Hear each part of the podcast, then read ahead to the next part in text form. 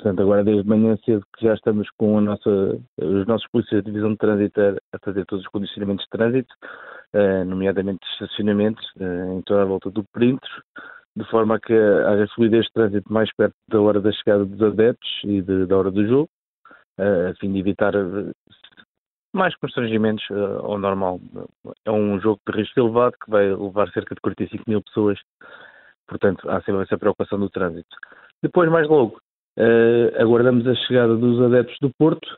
que irão se concentrar junto à Associação de Defesa das Forças Armadas, pelas 15h45, para iniciarmos o nosso cordão de marcha até à zona uh, muito próxima do estádio José Alvalade, a fim de depois uh, transportar os adeptos para o interior do, do complexo desportivo.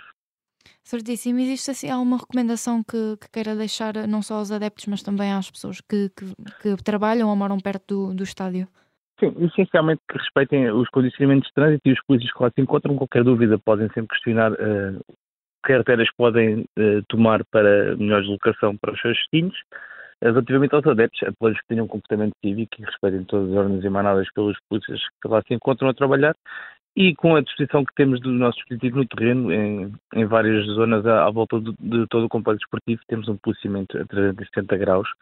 uh, que assenta bastante na visibilidade, com equipas preparadas para acudir a qualquer incidente essencialmente auxiliar o cidadão. Pelo menos o nosso planeamento é, é para que todas as condições de segurança sejam cumpridas e que consigamos realizar um espetáculo na zona exterior do estádio sem qualquer tipo de problema.